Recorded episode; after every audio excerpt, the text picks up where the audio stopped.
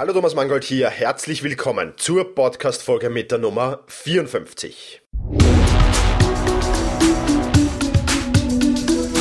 Effizienter arbeiten, lernen und leben. Der wöchentliche Podcast zum optimalen und maßgeschneiderten Selbstmanagement. Hier ist dein Moderator, ein Lernender wie du, Thomas Mangold. Ja, und in dieser Podcast-Folge geht es um die aus meiner Sicht drei wichtigsten Führungsprinzipien. Ja, was muss man also tun, um ein Team, um seine Mitarbeiter oder wen auch immer äh, führen zu können, sinnvoll führen zu können, gut führen zu können?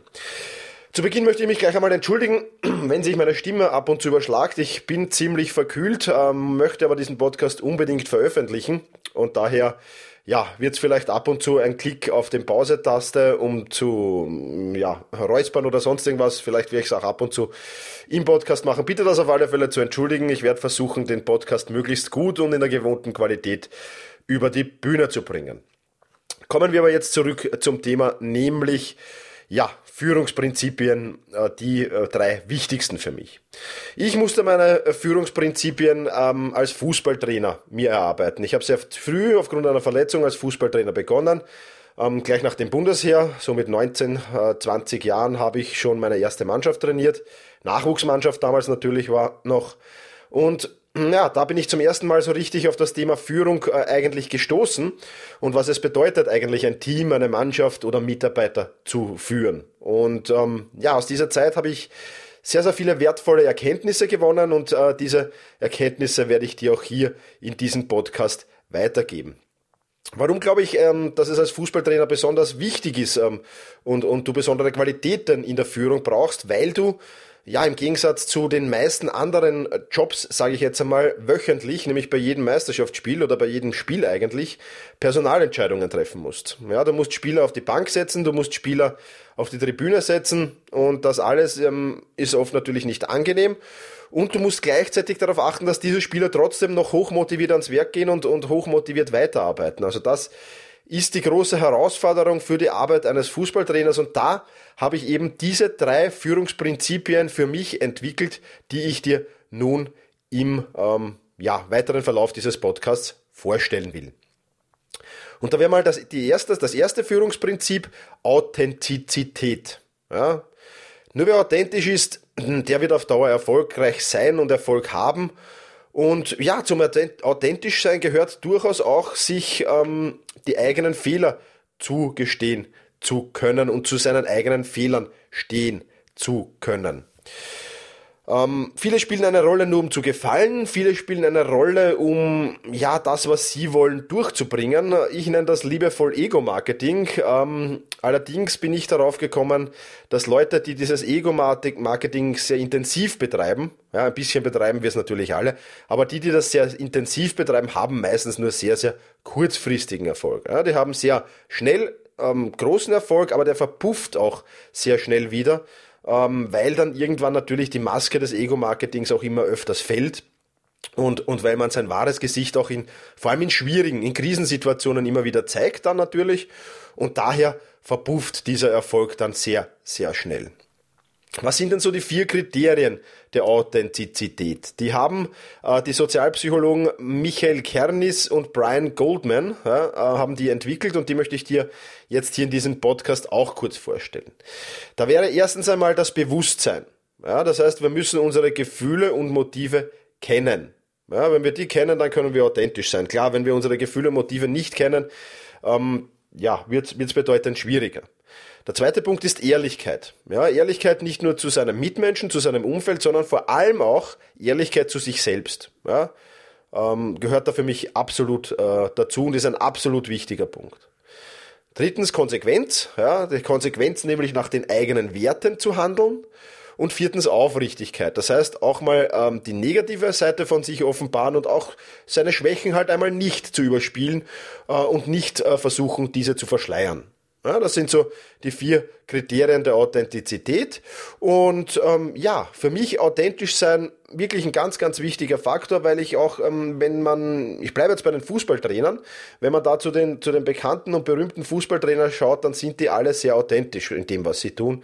Und ich glaube auch deswegen so erfolgreich, weil sie eben in dem Maße authentisch sind. Und ähm, ja, für mich ein, einer der wichtigsten Faktoren, denke ich, wenn man da irgendwas vorspielt, ähm, wird das nicht lange Erfolg haben. Und das gilt ähm, nicht nur für ein Fußballteam natürlich, sondern gilt auch äh, für ja, Mitarbeiter und, und für die eigene Firma, äh, was man da darin macht. Also, erster, erstes Führungsprinzip, das für mich ganz, ganz wichtig ist, ist Authentizität.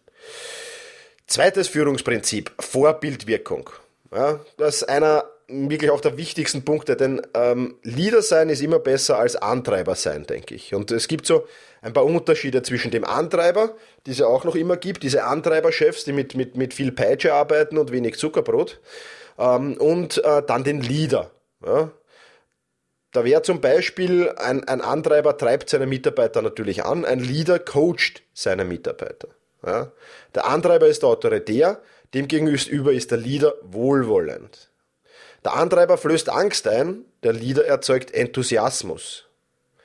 Der Antreiber sagt ich und der Leader sagt wir. Der Antreiber sucht die Schuldigen bei Versagen und der Leader behebt den Schaden so schnell wie möglich. Der Antreiber weiß, wie, man, wie etwas gemacht gehört. Der Leader zeigt, wie etwas gemacht gehört. Der Antreiber verwendet seine Mitarbeiter. Der Leader entwickelt seine Mitarbeiter. Der Antreiber nimmt sich den Verdienst, der Leader gibt den Verdienst weiter. Der Antreiber kommandiert, der Leader fragt. Der Antreiber sagt, mach und der Leader lässt machen. Ja, das so ein paar äh, Beispiele für die Unterschiede zwischen Antreiber und Leader. Und ich denke, ein Leader zu sein, ist wesentlich besser als ein Antreiber zu sein. Ja. Ein Leader ist für mich so jemand, der voranschreitet, der vorangeht und seine Mitarbeiter einen Rücken hat und mit diesen Mitarbeitern sehr, sehr viel schafft.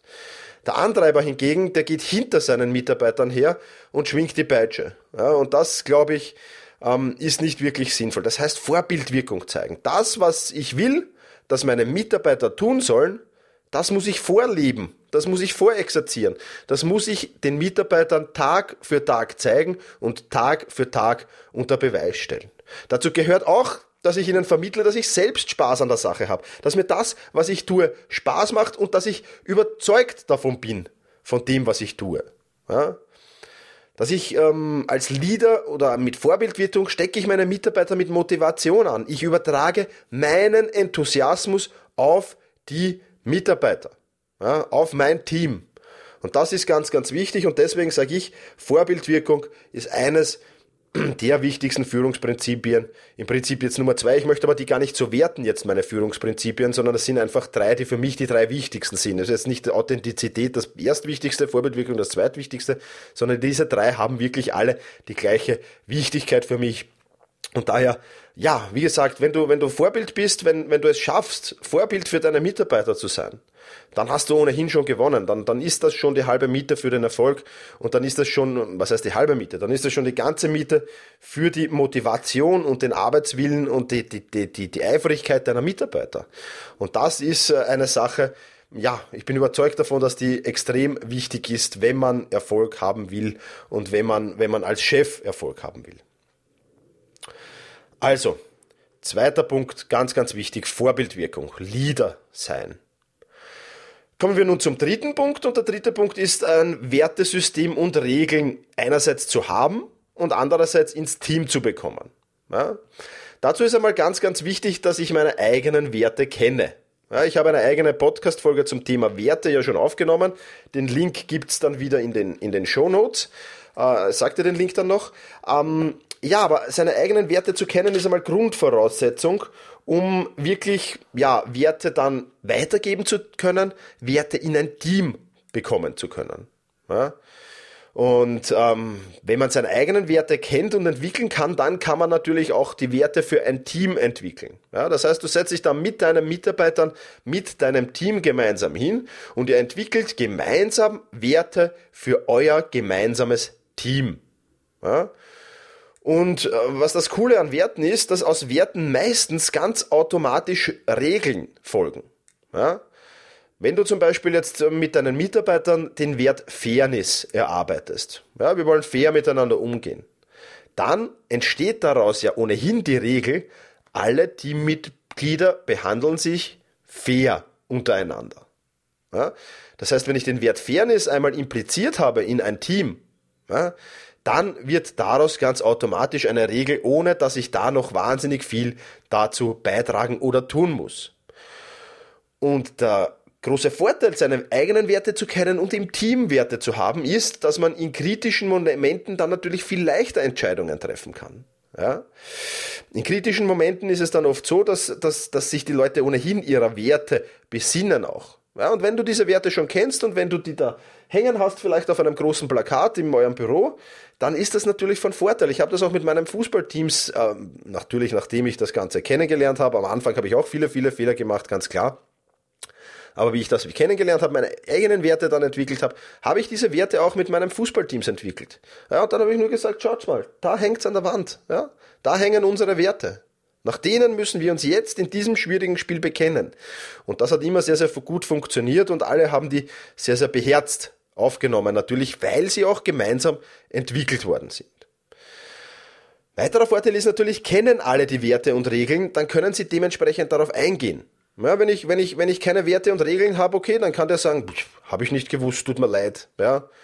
Ähm, wenn die Werte und Regeln aber bekannt sind und der dagegen verstößt, dann kann er das nicht sagen. Ja, dann muss er irgendwie Stellung dazu nehmen und dann muss er auch die Konsequenzen tragen. Und das ist dann in, in dem Sinn natürlich ein großer Vorteil. Ja, weiterer Vorteil ist, wenn neue Mitarbeiter, neue Teammitglieder hinzukommen. Dann kannst du auch sagen, schau mal, da hängen unsere Werte, nach den Werten arbeiten wir hier.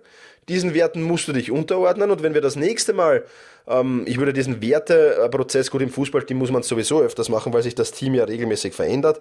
Vielleicht ist das bei dir auch so, aber wenn sich dieser, dieser Werteprozess äh, ändert sich ja, kann sich ändern. Das heißt, ich würde das mindestens einmal jährlich mit dem Team machen und, und dann kann auch ein neuer Mitarbeiter natürlich seine Vorstellungen an Werten und Regeln da einbringen.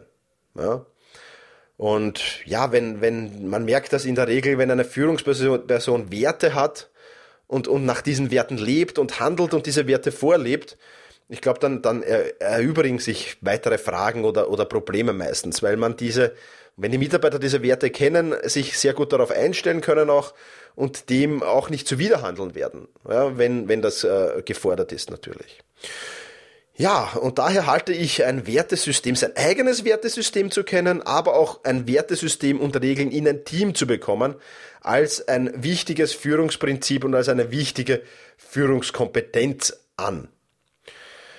Ja, das wären meine drei Werte. Warum gab es heute überhaupt einen Podcast zu meine drei Führungsprinzipien, Verzeihung. Warum gab es heute überhaupt einen Podcast zu Führungsprinzipien? Das ist ganz einfach. Ich nehme nämlich an einer Blogparade von Bernd Gerob teil. Und äh, Bernd Gerob ist Führungscoach und ähm, bietet einige interessante Sachen wie Beratung und Coaching, Führungsstrategien, Impulsvorträge an, hat auch ein eigenes Buch geschrieben, auf das ich in meinem Blog natürlich auch verweise und hat einen eigenen Podcast über ja, Führung auf den Punkt gebracht, heißt er über das Thema Mitarbeiter führen, über das Thema Coaching und dergleichen mehr. Also eine sehr, sehr spannende Sache. Das ist mein Beitrag zu dieser Blogparade. Schau auf jeden Fall bei dieser Blogparade dabei. Da nehmen einige Blogger teil, die ihre Meinung zu den drei wichtigsten Führungsprinzipien mitteilen und sagen. Und ja, das halte ich für eine ganz, ganz spannende Sache und ganz, ganz wichtig und empfehle ich dir unbedingt das durchzulesen. Ja, das war's äh, fast schon wieder vom heutigen Podcast. Ähm, ein, zwei Hinweise habe ich noch an dich, nämlich mein Realtime-Experiment geht in die nächste Runde. Wir haben ja schon fast wieder den Juni. die Zeit verläuft, ist ein Wahnsinn. Und ja, mein Realtime-Experiment ist wieder gefragt oder deine Stimme dazu ist wieder gefragt. Ich habe wieder drei sehr interessante ja, möchte sagen, ähm, Experimente vorbereitet. Du kannst wieder entscheiden, welches ich im Juni mir genauer anschauen will oder soll. Und ja, geh dazu einfach auf selbst-management.biz slash Abstimmung 06 2014. Ja, Abstimmung 06 2014 ist da der Link. Würde mich freuen, wenn du da mitmachst. Ja, und sonst bleibt mir noch der Hinweis, wenn dir dieser Podcast gefällt, dann schau bitte kurz bei iTunes vorbei und gib dort eine Rezension ab und bewerte diesen Podcast. Würde mich sehr, sehr freuen, wenn du dir da diese ein, zwei Minuten Zeit nimmst. So, die Links, die ich in diesem Podcast erwähnt habe, ja, zum Blog von Bernd Gerob, zum Buch von Bernd Gerob, aber auch ähm, die, zum Podcast der Werte, die ich dir ja schon gesagt habe, wie du deine eigenen Werte entwickeln kannst, den findest du unter selbst-management.biz slash 054. 054 für die 54. Podcast-Folge. Das war's von meiner Seite.